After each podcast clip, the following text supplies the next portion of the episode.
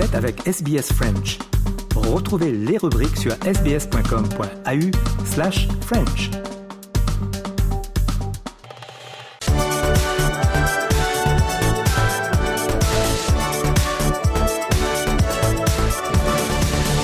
Voice euh, numéro 126 et comme à l'accoutumée, je suis avec notre très cher ami Nathanaël Bloch. Bonjour Nathanaël. Bonjour Christophe. Et on va parler d'un très cher ami Oswald.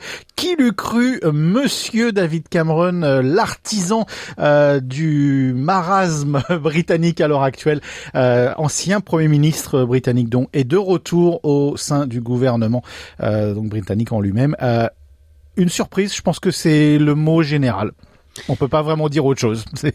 En politique, Christophe, on n'est jamais vraiment mort. Euh, et je crois que David Cameron, c'est l'illustration euh, de cet idiome. Alors c'est un chat à neuf vies. Enfin voilà, il, est, il a eu plusieurs plusieurs vies, mais là voilà, c'est le retour au sein du gouvernement à un poste clé en plus. Bah c'est le retour, euh, Christophe. Finalement, peu de temps euh, après son éviction euh, du gouvernement et peu de temps après aussi après la confession de ses mémoires, de ses tranches de vie, de ses règlements de compte avec Michael Gove, avec Boris Johnson. Donc déjà, on est, on est quand même très peu de temps après cela. Euh, et surtout, c'est, comme vous l'avez mentionné, c'est un poste clé.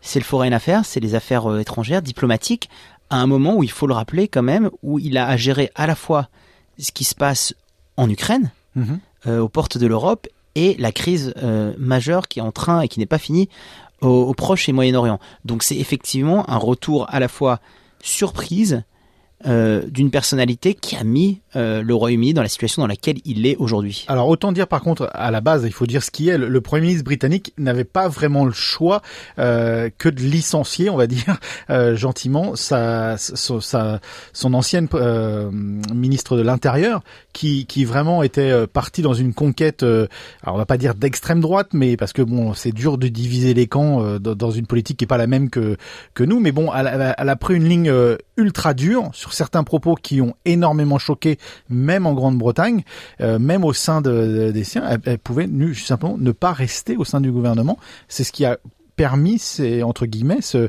euh, ce, ce, ce, jeu de chaise musicale. Alors je pense que vous faites euh, référence Christophe à, à Suella oui, Breverman. J'aurais dû dire son nom aussi. ça m'écorchait quand même.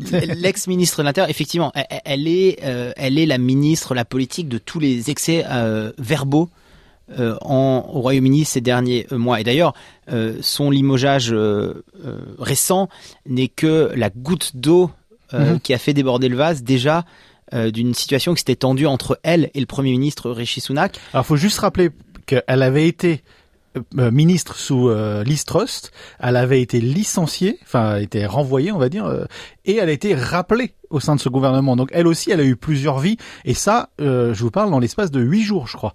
C'était 8 à 10 jours, elle a été licenciée et rappelée au sein du gouvernement en 8-10 jours. Oui, et en plus rappelée au, au même poste. Oui, tout à fait. donc, donc, donc, ce qui est, ce qui est bizarre, en fait, c'est très politique. Hein. Euh, Suella Braverman, c'est vraiment l'aile dure, l'aile droite du parti euh, conservateur euh, euh, britannique. C'est pour ça qu'elle avait le soutien appuyé de Rishi Sunak. Mais encore une fois, là, ces dérapages verbaux, et notamment son dernier qui était une critique de la police britannique lors des manifestations monstres par rapport au conflit au Proche-Orient. Ces dernières critiques envers la police ont été la goutte d'eau de trop aussi pour des questions formelles, Christophe, parce que euh, elle avait euh, envoyé un, un, communiqué, une publication où elle avait qualifié les marches de marche de la haine, et en fait, elle n'avait pas eu euh, l'accord de Downing Street, chose que normalement, selon l'usage, elle devait avoir. Et donc, il a profité d'une certaine façon, Rishi Sunak aussi, de cet imbroglio procédurier euh, pour signifier à, à, à Suella Braverman que là, il n'était plus question euh, pour elle euh, de rester au sein du gouvernement.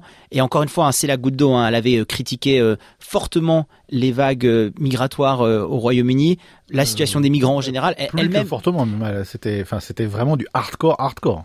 Ah, on était dans des. Oui, elle, elle, elle utilisait des termes d'invasion, par exemple, pour, pour parler euh, euh, des réfugiés. Elle avait averti, et là je la cite, d'un ouragan euh, migratoire. Elle avait Je- dit que si on était juste parce qu'on va parler comme ça, hein, on fait un peu les ragots, mais elle avait dit que certains SDF faisaient un choix de vie. C'était un lifestyle choice de vivre dans une tente. Ouais, ouais, non, mais, mais tout à fait. En- en- encore une fois, Et on paraphrase même pas. C'est ça qui. est- non, on paraphrase, on paraphrase pas, mais, mais, mais je pense que là, ce qui a, ce qui a entraîné ça, c'est que, encore une fois, là, c'est, ce côté euh, procédurier où elle a parlé, elle s'est exprimée au nom bah, du gouvernement, puisqu'elle a issu un, un, un- un communiqué sans en avoir l'accord, parce qu'elle n'aurait certainement pas eu l'accord. Mais encore une fois, c'est l'étape ultime d'un ensemble à la fois de dérapages verbaux, Christophe, mais aussi, il faut le dire, euh, de petites manigances, euh, de petits arrangements où elle avait utilisé son statut pour obtenir des faveurs, notamment par rapport à des questions complètement euh, banales de euh, d'excès de vitesse et de rattrapage de points, etc. Donc, euh, effectivement, elle avait été maintenue jusqu'à jusqu'à la part Sunak parce qu'elle représentait une aile droite dont le Premier ministre conservateur avait besoin, notamment au vu des prochaines élections, parce que après plus d'une dizaine d'années au pouvoir, les conservateurs ont peur bah, de laisser ce pouvoir maintenant au, Parti travailliste. Et d'ailleurs, c'est ce qui ressort des, derniers sondages. Mais là, c'était vraiment trop. Et donc, euh, il a dû euh, euh, limoger sa ministre de l'Intérieur, opérer un petit, un petit remaniement, puisqu'il a pris l'actuel ministre des, Affaires étrangères pour le mettre à l'intérieur et appeler aux affaires extérieures, aux affaires diplomatiques, David Cameron, qui lui donnera aussi une certaine prestance et une certaine, j'allais dire, fenêtre de visibilité qu'il n'avait pas forcément avec d'autres ministres euh, moins connus euh, que ne l'est l'ancien Premier ministre euh, anglais. Alors c'est vrai que euh, dans la politique euh, britannique d'ailleurs notamment, euh, c'est quand même, même si on, rigole, mais c'est quand même assez rare qu'une fois qu'on a été vraiment au plus haut du pouvoir, donc Premier ministre, on revienne. Le seul qui avait fait ça avant, c'était Churchill après la guerre. Euh, donc c'est la première fois qu'un Premier ministre revient euh, comme ça directement au sein au sein du gouvernement à un poste clé. Euh, donc d'où l'importance de, de cette Europa Voice aujourd'hui. Qu'est-ce qu'on peut attendre de quelqu'un comme David Cameron? Qu'est-ce qu'il a appris sur ces Euh, Parce que rappelons-le que c'est c'est à, moitié une, une blague, mais c'est l'instigateur euh, du Brexit. Tout a débuté avec lui sous sa gouvernance en tant que Premier ministre. Et aujourd'hui, on sait à quel point le pays en paye les, les- le, on paye le prix, euh, les habitants en payent le prix. Comment c'est vu déjà premièrement ce retour, puis deuxièmement qu'est-ce qu'il peut apporter vraiment à cette euh, à, à ce gouvernement qui est quand même assez moribond, faut quand même le dire? Alors sur, sur la question d'abord, Bon, j'attaque du- direct, hein, moi, c'est- Ouais, mais vous avez raison, Christophe, et je crois que c'est ce que nos auditeurs d'Europa Voice veulent aussi. Euh, sur la question d'abord des, des retours au gouvernement, effectivement, euh, chez les Britanniques, c'est chose assez rare. Maintenant, si on se déplace pas tellement loin et si on traverse juste la Manche, euh, on a des exemples euh, similaires, par exemple en France, d'un Alain Juppé, par exemple, qui a été au, qui a été Premier ministre et qui après revient justement aux affaires euh, étrangères. Parce que quand on a été euh, à la tête de l'État, alors euh, Premier ministre, ça aurait pu être une autre fonction, mais en tout cas Premier ministre, il est évident qu'après on peut pas revenir avec un simple, si on fait la- l'analogie française, un simple secrétariat d'État. Et en plus, les affaires étrangères revêtent une dimension très symbolique, stratégique, de voix du pays en, en l'occurrence. Donc d'abord, c'est un cas effectivement rare au Royaume-Uni, mais qui n'est qui a déjà été vu et observé dans d'autres pays, dans d'autres pays et no- notamment euh, la France. Ça, c'est pour répondre à la question. Sur euh, votre question de qu'est-ce qu'on peut attendre de lui, je crois que euh, c'est le principal intéressé qu'il a lui-même dit de, la, de la façon la plus transparente. Ce que va faire David Cameron, c'est et là je le cite, c'est mettre son expérience, son expérience au service des défis vitaux euh, du moment. Il a lui-même cité la guerre en Ukraine et la crise au Moyen-Orient. Donc il y a un petit peu euh, de name dropping slash euh, name experience au sein du gouvernement britannique d'utiliser justement le carnet d'adresses, l'expérience, les responsabilités qu'a eu David Cameron sur des aspects extrêmement importants, stratégiques, macro pour son pays. Donc je, crois que c'est aussi d'une certaine façon pour Rishi Sunak un argument électoral préemptant un petit peu la période de campagne euh, au Royaume-Uni de dire ben voilà le parti conservateur est encore capable d'aligner des poids lourds au sein de son gouvernement. Ouais, alors je vais faire une, une phrase, mais peut-on encore sauver le soldat Sunak à ce point-là aujourd'hui dans la dans la politique australienne, la politique britannique? Est-ce que c'est est-ce que c'est assez? Ah bah c'est c'est c'est une les sondages disent non pour l'instant Christophe. Pour l'instant, il est impossible de sauver euh, le soldat Sunak mais il a été aussi euh, compliqué à l'époque de sauver le soldat Cameron, euh, euh, Theresa May, Boris Johnson, Liz Truss. Le Parti conservateur, on a quand même vu défiler ces dernières années des, leaders. donc on n'est pas tout ça pour dire que déjà on n'est pas à l'abri d'un changement de leadership en approchant la date fétidique des, élections au Royaume-Uni dans, dans, un an et demi. ça, c'est le premier élément. Et puis le deuxième élément, je crois que c'est aussi un signal fort qui est envoyé en faisant revenir une pointure comme ça de, premier plan, de dire qu'il n'est pas impossible, et encore une fois, on lit pas dans les boules de cristal à Europa West, mais il n'est pas impossible aussi que si le, les responsabilités politiques de David Cameron sont assumer avec succès d'ici aux élections. Mhm. Qu'ils ne prennent la tête ah, du parti conservateur euh, pour les prochaines élections au Royaume-Uni. Ça va être ma prochaine question. Est-ce qu'il n'a pas laissé euh, entrer le loup dans la bergerie un peu là? Il avait plus le choix, euh, Christophe Richesnack. Il n'y a, je veux dire, il n'y a plus personne au Royaume-Uni actuellement. du côté du parti conservateur, on l'a vu hein, dans un précédent épisode d'Europa Voice, il y a une espèce de mue du parti travailliste qui est en train de se détacher un petit peu de l'aile Corbyn, plus vers de la social-démocratie qui est en train de se reconstituer. Mais du côté du Parti conservateur, on a l'impression que toutes les cartes de la main ont déjà été jouées. Donc on est obligé de faire appel à des gens euh, d'expérience. Et puis, d'une certaine façon, le temps a aussi fait son, son effet. C'est-à-dire que David Cameron a effectivement reconnu tout le cynisme. Alors, il a reconnu qu'il n'avait pas le choix de faire ce référendum à l'époque. Et d'ailleurs, ça va jamais être de sa faute. Hein, non, voilà, ça va jamais être de sa faute. Il est peut-être trop fier, trop anglais euh, pour dire qu'il avait le choix de ne pas le faire. Donc ça, il, il reconnaîtra jamais qu'il a. Mais mais peut-être qu'il maintenant il est capable, en tout cas, de reconnaître euh, que c'était une mauvaise euh, décision. Dans le monde anglo-saxon, il n'y a rien de tel qu'un bon mea culpa. On le sait. D'accord? On dit pardon, on vous vend. C'est une réalité euh, dans la politique australienne, britannique, et américaine. C'est une vraie tradition euh, dans le dans le, le monde anglo-saxon. Mais il a déjà fait un peu, Christophe, sur ce point. Il a déjà fait un peu son, alors pas son mea culpa peut-être à 50%, mais mais il a il a il a estimé euh, David Cameron, euh, notamment euh, à travers ses mémoires. Déjà, il, que alors bon, il y a, y a de la rhétorique, hein, mais l'échec du Brexit, il l'avait dit, hein, j'y pense, j'y pense tous les jours. voilà, enfin, il, il, a quand même pris une part de d'assumer que ce qu'il a fait oui, il n'avait pas le choix, mais oui, c'était aussi un échec. Donc est-ce qu'on va avoir les 50% restants de mea culpa qui vont lui mhm. permettre de revenir complètement et, euh, et de mener les conservateurs vers une victoire pour l'instant qui est très peu probable au vu des sondages Ou est-ce que c'est simplement un pansement il peut, être un bon fusible. Hein. Si on parle politique, il peut être un bon fusible. S'il y en a un à, à faire entre guillemets sauter, ce sera peut-être lui. Euh, si jamais il faut aller aux élections, puis on reconstruit derrière. Comme ça, Richie Sunak, il n'a pas perdu les élections. Euh, de ce côté-là, on n'a pas perdu l'élection. On envoie quelqu'un au casse-pipe, quelqu'un qui a déjà, euh, qui a déjà eu une première mort, entre guillemets. C'est possible. Après, euh, ça cynique. non, mais vous le partagerez avec moi, Christophe. Il y a eu beaucoup, beaucoup de fusibles qui ont déjà sauté au Royaume-Uni, donc euh, je suis pas, je, suis pas sûr que, je suis pas sûr que l'électricité fonctionne euh, encore. Voilà, vous écoutez Europa Voice euh, aujourd'hui, toujours avec Nathanaël Bloch. On va parler maintenant euh, des relations entre l'Europe et la Suisse. Et cette relation, elle est compliquée, elle, elle dure depuis très longtemps. Le, du point de vue helvétique, on n'a pas toujours vu l'Union européenne d'un bon oeil. Par contre, on commence à faire un petit peu des appels de pied. Enfin, les choses doivent changer. Je pense que tout le monde le sait. Et les choses doivent changer du côté européen et du côté suisse. On a juste un peu pris le temps et on prend encore le temps de pouvoir en parler. Et Emmanuel Macron a donc visité la Suisse pour ouvrir le débat ou en tout cas ouvrir les discussions.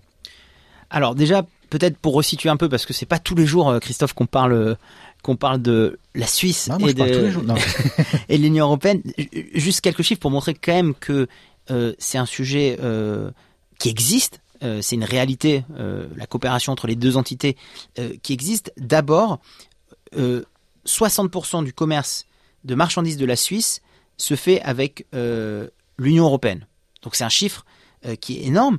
Ensuite, sur une population d'à peu près 9 millions euh, d'habitants, donc un petit pays, euh, la Suisse, il y en a euh, quasiment entre un cinquième et un sixième qui est d'origine de l'Union, qui sont des citoyens en fait de l'Union européenne qui résident, qui sont pas forcément suisses, des citoyens de l'Union européenne qui résident en Suisse. Donc pareil, en termes de population de l'Union européenne résidant en Suisse, c'est un nombre qui est important. Et on rajoute dessus la question des frontaliers. et la question, énorme la question des frontaliers qui est énorme. Et là, je fais, euh, je fais un petit peu un, petit coucou à mes, origines euh, alsaciennes. Euh, on a à peu près 600 kilomètres euh, de frontières communes avec la Suisse.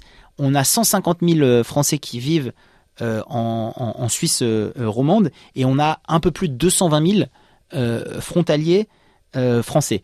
Donc, encore une fois, en termes de réalité, les, partages de, travailleurs, de résidents, etc., c'est quelque chose qui, existe, qui est un fait, qui a une petite échelle euh, pour l'Union européenne, mais qui est une grande échelle pour, la Suisse. Ça, c'est le premier point. Ensuite, le deuxième point, dans votre question, vous l'avez vous l'avez bien mentionné, Emmanuel Macron, il fait une visite euh, à son homologue suisse à deux titres. Au titre du, de président euh, français, et ça, on pourra peut-être y revenir, mais les visites des présidents français en Suisse, elles sont très rares.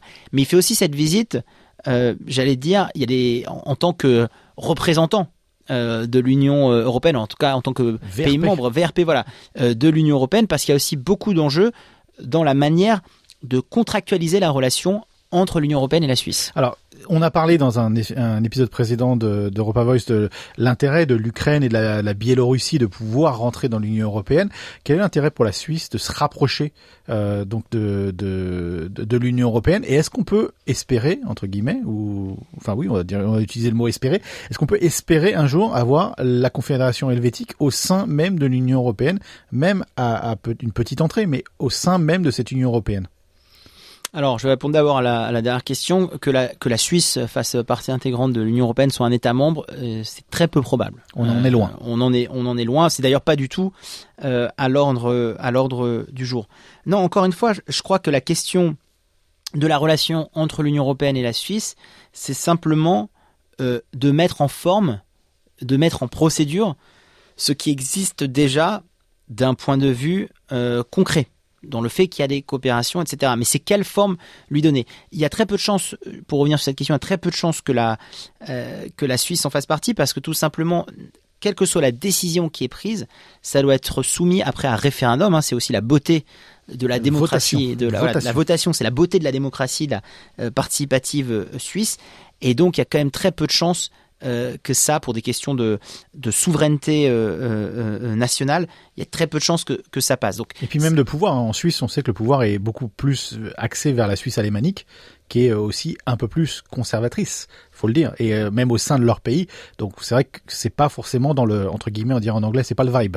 non, C'est pas- pas, pas- dans. l'atmosphère. Mais, mais, mais ça rejoint la question de la, de la, de la votation du, du référendum. C'est qu'aussi c'est une population plus à droite, plus conservatrice, qui ne verra pas forcément euh, un intérêt euh, euh, de rejoindre euh, l'Union européenne. Non. Mais par contre, désolé vous mais par du côté de Berne, donc euh, on, on, on voit quand même un intérêt. On, on, ferme pas la porte, au contraire, on l'ouvre. On a reçu euh, le, le président français, on accepte euh, des discussions avec l'Union européenne. On n'est pas réfractaire de ce côté-là, du côté des autorités. Non, en fait, ce qui, ce qui est en train de se jouer ou ce qui se joue avec entre l'Union européenne et, et- et la Suisse, c'est simplement de définir encore une fois un accord euh, cadre. Euh, pourquoi un accord cadre? Parce que ça permettrait de, en fait, une reprise de, automatique de, de discussion euh, sur un sujet qu'on appelle l'acquis communautaire. Donc en gros, c'est comment est-ce que la Suisse peut d'une certaine façon bénéficier de certaines largesses, et je, simplifie pour nos auditeurs d'Europa, mais bénéficier de, de certaines largesses de l'Union européenne et de son fonctionnement, sans pour avoir autant besoin de rejoindre euh, l'Union européenne. Mais ça, il faut le définir. On ne peut pas avoir le beurre et l'argent du beurre. Et les, Européens sont pas prêts non plus à... Mais ça existe, c'est des relations qui existent. Il y a, il y a, des, il y a, des, il y a des pays qui n'appartiennent pas à l'Union européenne, mais avec lesquels, et je pense à la Suisse, je pense à la Norvège, je pense à l'Islande, avec lesquels il y a des accords cadres, des accords bilatéraux qui font que ces pays-là ne sont pas non plus totalement exclus euh, des échanges d'hommes, de commerce, etc. avec l'Union européenne, notamment quand on sait que la Suisse, à la différence de la Norvège ou de l'Islande, la Suisse est un îlot, alors sans accès à la mer, mais est un îlot perdu au milieu d'États membres de l'Union européenne. Donc ça crée encore une situation un peu plus, un peu plus. mais capable de gagner l'America's Cup quand même. Mais capable de gagner l'America's Cup et capable de, de, de, de protéger le pape de, de n'importe quel danger avec les, avec les gardes helvétiques. Donc en fait, c'est la visite d'Emmanuel Macron, elle est là pour relancer euh, ce processus pour définir cet accord cadre et, euh, ses acquis communautaires, qui avait été engagé il y a plus d'une dizaine d'années, qui un peu à la surprise de tout le monde, Christophe, avait été rompu par la, suite, la Suisse en, en, en 2021. Et donc voilà, c'est remettre une pièce dans la machine. Et, je, vais vous le dire, et là je vais faire un peu de, un réel politique, je pense que aussi du côté d'Emmanuel Macron, c'est la première fois qu'il est en train de perdre un peu de terrain sur la scène internationale. Et il y a des très bons articles de nos confrères du Monde sur ce sujet-là où euh, longtemps il y a eu cette dichotomie entre Emmanuel Macron, contestation sur la scène intérieure, politique intérieure, les gilets jaunes, les retraites, etc. Mais euh, Superman international. Mais Superman à l'international. Avec ce qui se passe, avec l'usure en Ukraine, avec ce qui se passe au Proche-Orient, les atermoiements d'Emmanuel Macron et de la diplomatie européenne, le leader français est un peu en train de perdre euh, j'allais dire sa vista, de sa superbe, de sa superbe euh, à l'échelle internationale. Et donc, c'est pas grand chose. Ça lui coûte pas grand chose de faire cette visite en Suisse. Quand je vous disais que c'est rare, euh, il faut quand même le, le, le, savoir. Il y a eu que, en termes de visite d'État, la dernière Christophe, elle remontait à 2015. François Hollande. François Hollande. Et sur le et au, au, au siècle dernier, il y a eu seulement trois déplacements de chefs d'État français en Suisse. Je ne sais pas si vous vous rendez compte. Hein. Mm -hmm. euh, c'est un pays frontalier. Donc il y a aussi un petit enjeu qui va au-delà de l'Union européenne, la Suisse. Il y a un petit peu un, quick win euh, en, en, anglais de la part d'Emmanuel Macron. Voilà, de remettre aussi une pièce dans la machine euh, de sa popularité à l'échelle internationale slash européenne, euh, parce que ça coûte pas grand-chose, parce que c'est une visite éclair. Et donc voilà, il faut aussi prendre ça en contexte. Et d'ailleurs, je, sans faire encore une fois de, de, de, de, de prédiction dans les boules de cristal, je pense que ça ne chopera pas grand-chose. D'accord. Ça va pas, ça va pas accélérer, ça va pas modifier la relation avec la Suisse. Euh, ils vont peut-être se remettre sur les rangs sur ces acquis communautaires, mais ça va pas tout chambouler et on verra pas demain la Suisse, encore une fois, euh, toquer à la porte de l'Union européenne comme euh, le font les pays de l'Est européen. Allez, juste pour boucler la boucle, parce qu'on a commencé au Royaume-Uni, comment on voit ça de Londres euh, Parce que Londres, on, espère aussi avoir une relation un peu spéciale avec l'Europe. On est parti de l'Union européenne, mais on veut pas partir euh, intégralement. On sait qu'au niveau commercial, ils ont toujours un, un intérêt avec l'Union européenne.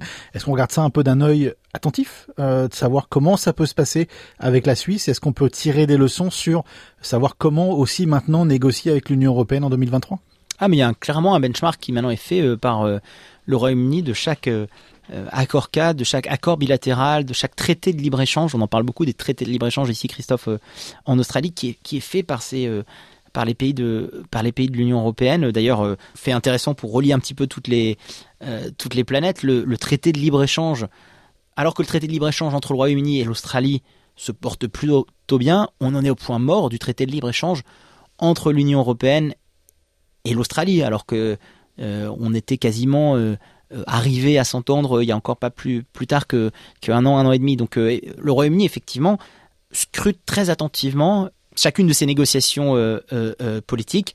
Mais pour l'instant, si c'est pour anticiper un peu la, la, prochaine question et la prochaine réponse, il est encore trop tôt pour que le Royaume-Uni vraiment retoque complètement à la porte de l'Europe.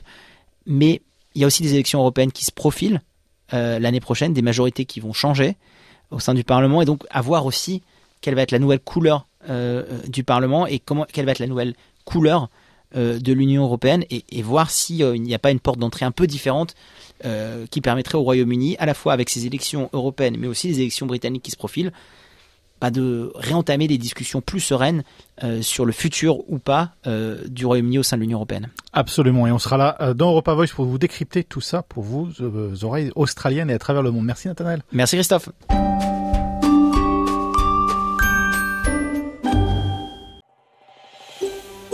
Vous voulez entendre d'autres rubriques comme celle-ci? Écoutez-les sur Apple Podcasts, Google Podcasts, Spotify ou n'importe où où vous obtenez vos podcasts.